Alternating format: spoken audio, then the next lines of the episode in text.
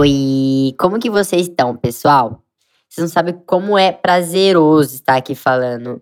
E não é por falar que eu tô feliz, mas é porque a gente tá de volta, com tudo reformado, cara nova, novos membros e, claro, muito, mas muito fôlego para trazer discussões incríveis e mirabolantes para vocês.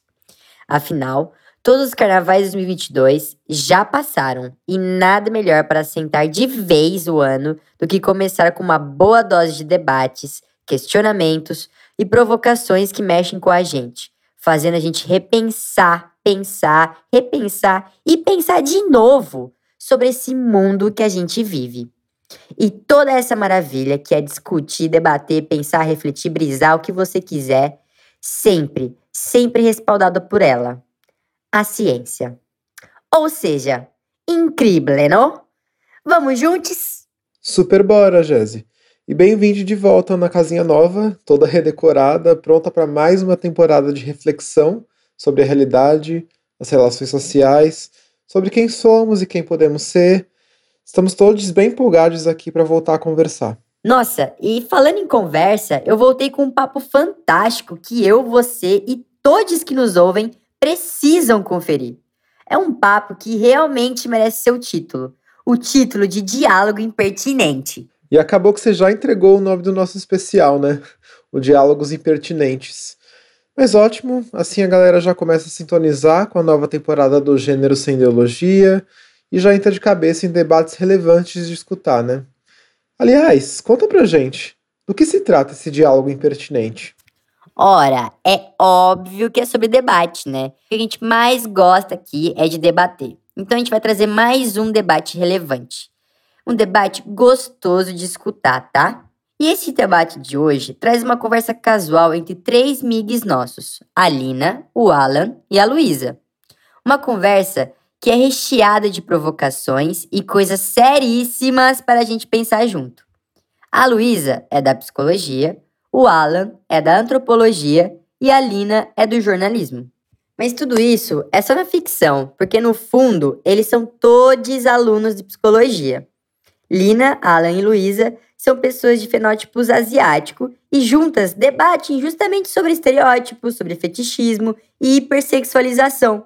Em resumo, é sobre o preconceito contra pessoas asiáticas e como todas essas coisas estão super entranhadas no cotidiano. Às vezes é de forma bem sutil, sabe? Mas olha, que qualidade de assunto. Essa galera entrega, tá? Super babado, de fato.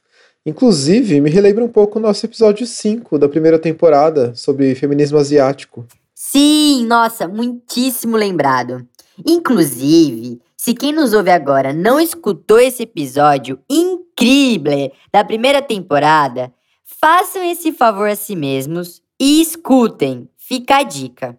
Continuando, o nosso diálogo de hoje rememora algumas questões justamente desse tema, por uma outra perspectiva, claro, mas ela também vai nos ajudar a compreender um pouco sobre alguns mecanismos sociais de construção e distribuição de sujeitos a partir dos seus corpos, da sua aparência e do seu recorte étnico-racial.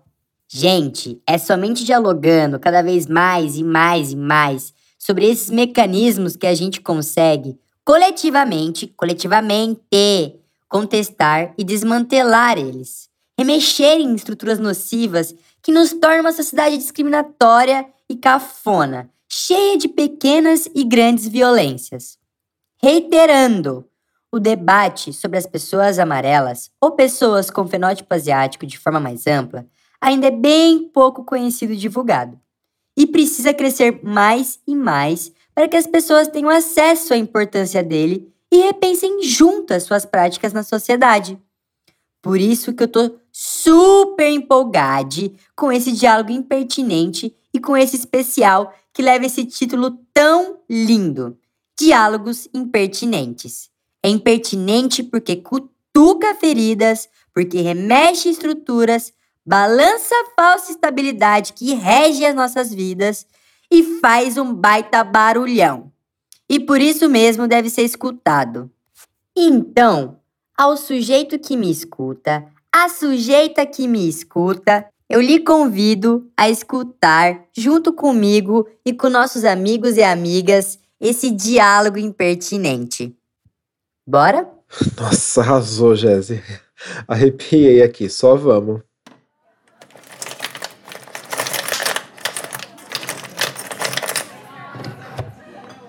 Lina Frappuccino Matcha. Oi, sou eu. Obrigada, viu? Oi, licença.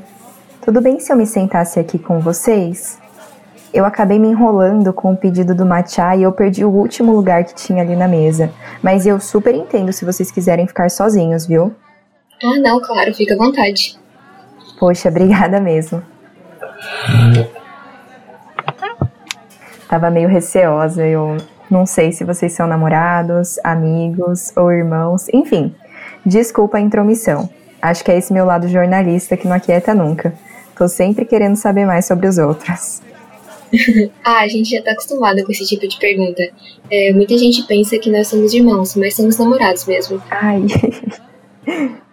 Sim, mas tá tudo bem. É, a gente leva isso numa boa, de verdade. Uhum. Ah, e já que ainda não nos apresentamos, né? Olha, muito prazer, meu nome é Alan. Prazer, eu sou Luísa. É verdade, né? Eu sou a Arina. Foi mal, viu, se eu acabei sendo invasiva ou ofendendo vocês. Eu odeio essa coisa de estereótipos, mas acabei trazendo à tona justamente essa questão, né? Ah, a gente estava comentando sobre estereótipos esses dias, né? Bom, eu estudo psicologia e nessa área sempre tem espaço para discutir relações raciais desse tipo. Hum, que legal. Nossa, verdade. É, a gente estava falando disso há uns dias mesmo. E, e eu sou da antropologia. Olha só. Assunto costumou não faltar entre a gente. tá que às vezes rola aquela discussão de que Freud não explica nada, é, ou... mas enfim, é, faz parte isso. Nossa, que legal. Eu imagino mesmo tanto de assunto que tenha para falar a respeito. Mas me surgiu uma dúvida aqui.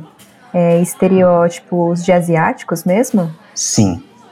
E especificamente os estereótipos de corpos asiáticos, né? Ou melhor, para ser mais rigoroso, é, do leste asiático. Poxa, isso parece ser bem interessante. É, para ser sincero, eu nunca parei para pesquisar muito a respeito, apesar de ter ascendência japonesa. Mas pensando bem, já conheci alguns caras que me falavam que nunca tinham ficado com uma japonesa e o quanto queriam isso. Eu acho que se encaixa bastante nessa temática, né? Sim, com certeza.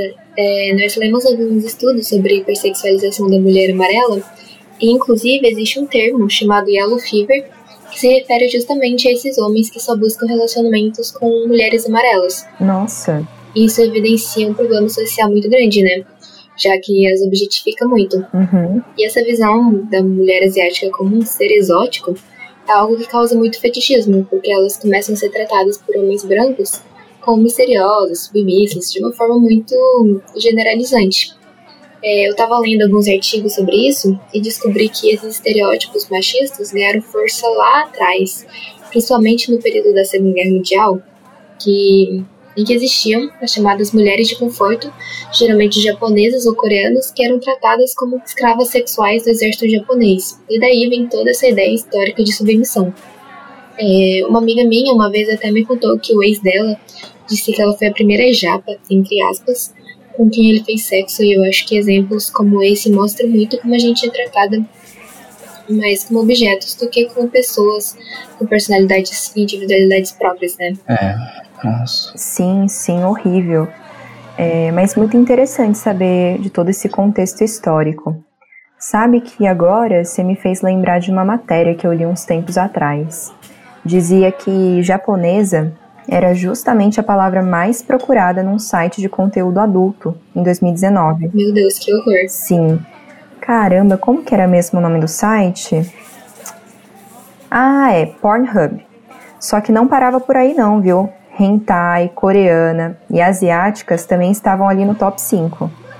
E assim, ficar sabendo de dados tão concretos como esses chega a ser ainda mais assustador. Nossa, meu Deus, sim. É, eu acho que eu lembro de ter lido alguma coisa sobre isso mesmo. E E é simplesmente indignante. Tipo, pensa que a gente, a gente pode acabar convivendo com pessoas assim, né? Que no primeiro momento que essa pessoa te olha, ela já, tipo, te erotiza. E Uhum. Exatamente. É, e como você mesmo disse, né, a, a indústria do entretenimento, principalmente a pornográfica, né, ela retroalimenta muito esse fetiche de corpo e de comportamento da mulher asiática, como se ela fosse naturalmente submissa e infantil. Nossa, que horrível, porque se a gente para para pensar na dimensão disso e nas consequências que isso traz para a nossa sociedade, É, sim. Nossa, sim. E esses estereótipos também atingem os homens, né? O homem asiático sofre um processo de emasculação, ou seja, ele é desvinculado dessa ideia padrão de masculinidade, né? Ele é geralmente retratado como fraco, sexuado e por isso deve ser dominado por aquela virilidade toda do homem branco, né? uhum, Por isso a gente escuta tanto aquelas piadas falocêntricas e machistas sobre asiáticos. E isso, assim, gera desde a perda da autoestima até atitudes muito agressivas para compensar. É, com certeza, Lu. E isso afeta bastante os meninos na fase da adolescência. Eu me lembro muito bem que, nessa fase, esse era o principal tipo de piada que faziam comigo.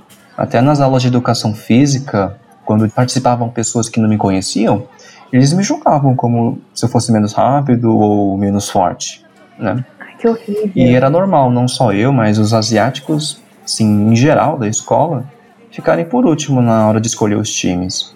E isso é péssimo para a forma como a gente constrói a nossa personalidade, sabe? Porque é, aos olhos da antropologia, dizemos que significamos o nosso corpo a partir dos discursos culturais, discursos que permeiam o nosso cotidiano. É, então, é, esse processo de emasculação, ele segue essa mesma lógica. Aí vemos que muitos meninos podem ir introjetando essas falas que dizem que o, o seu corpo não serve para ser forte ou para ser viril. Uhum, Nossa, isso é péssimo, né? E outro ponto também é interessante de se destacar quando se trata de corpos leste-asiáticos é o racismo recreativo, que é uma forma de ridicularizar pessoas em troca de um suposto humor. É, esse tipo de discriminação é visto, por exemplo, quando alguém faz piadas que estereotipam ainda mais os costumes de certa etnia, como, por exemplo, é, quando chamam os chineses de pastel de flango Sim. sim, sim. e tratam isso como uma mera brincadeira, né?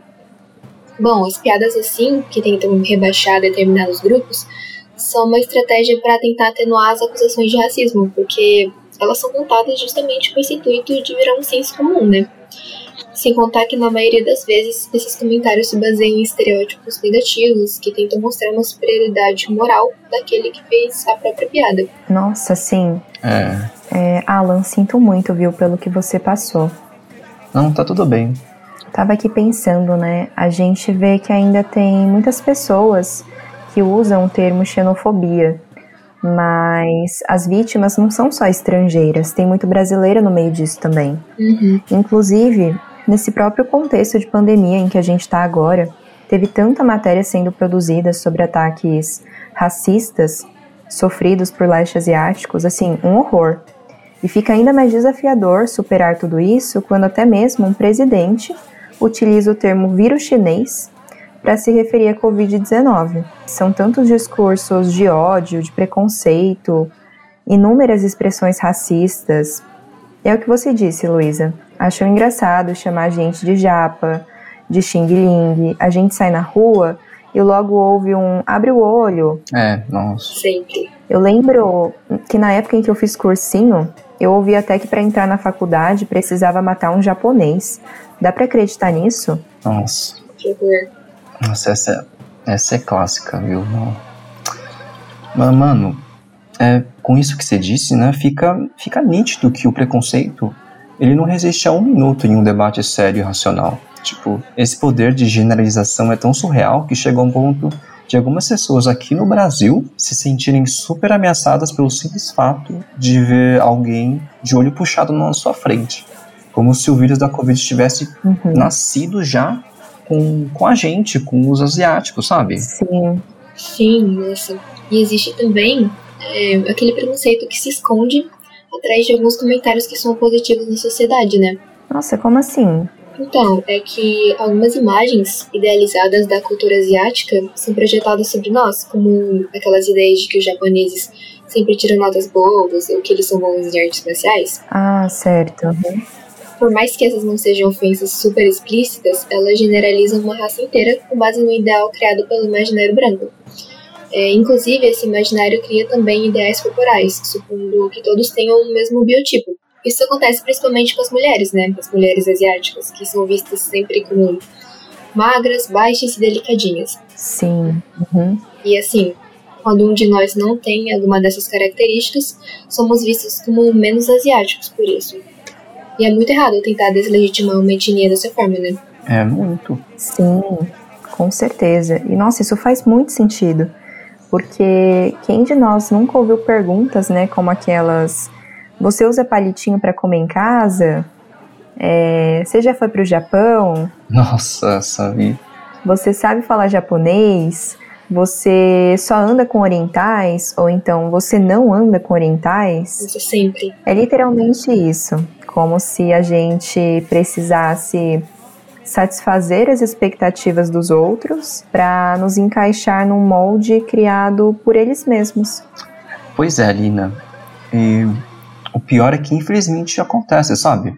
Muitos de nós acabamos não percebendo que a gente normatiza essas representações no nosso corpo.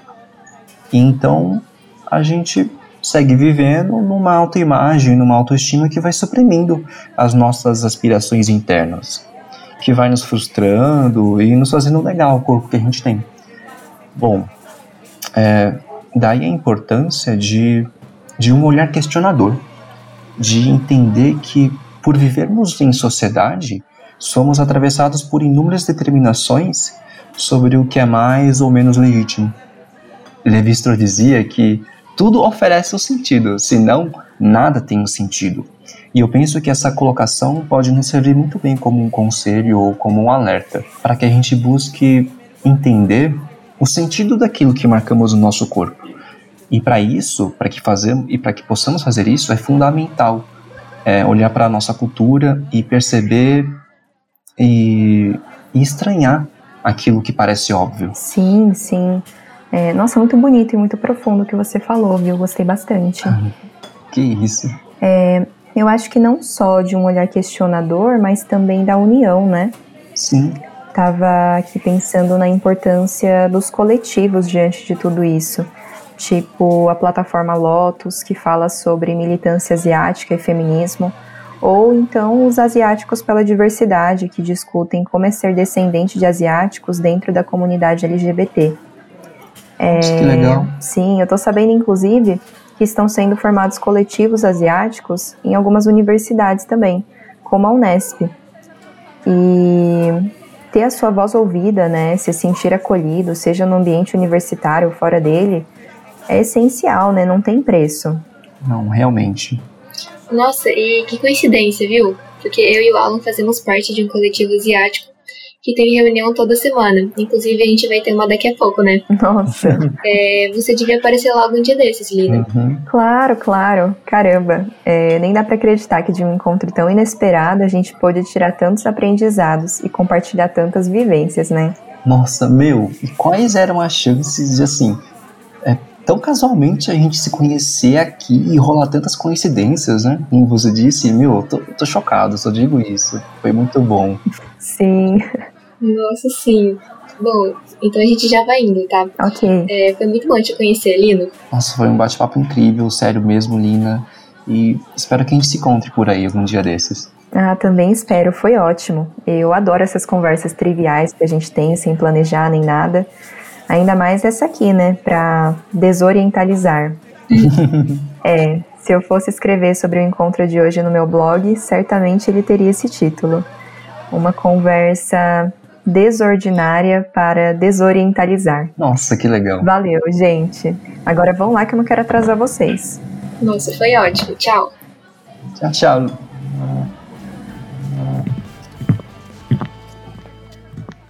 Oi, galera!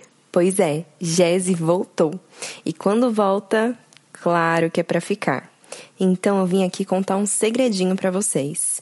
Meu caro, minha cara, me caro ouvinte, espero que tenham gostado muito dos diálogos, porque ainda tem muitos outros por vir. Então fiquem atentos. Um beijão, viu? A gente está em todos os agregadores de podcast. Também temos uma lista de transmissão pelo WhatsApp, que vai estar tá tudo aqui na descrição do post, tá? E também a gente está no Instagram como arroba Podcast. E vale lembrar que esse podcast tem o apoio da ProEx, Pró-Reitoria de Extensão Universitária da Unesp e da Vice-Diretoria da FAAC, além das parcerias com o Grupo de Pesquisa Transgressões, Corporalidades, Gêneros, Sexualidades e Mídias Contemporâneas e o Grupo de Estudos e Pesquisas Subjetividades e Instituições em Dobras, um grupo que integra docentes e discentes da UERJ, da UFRJ e da UIFRJ.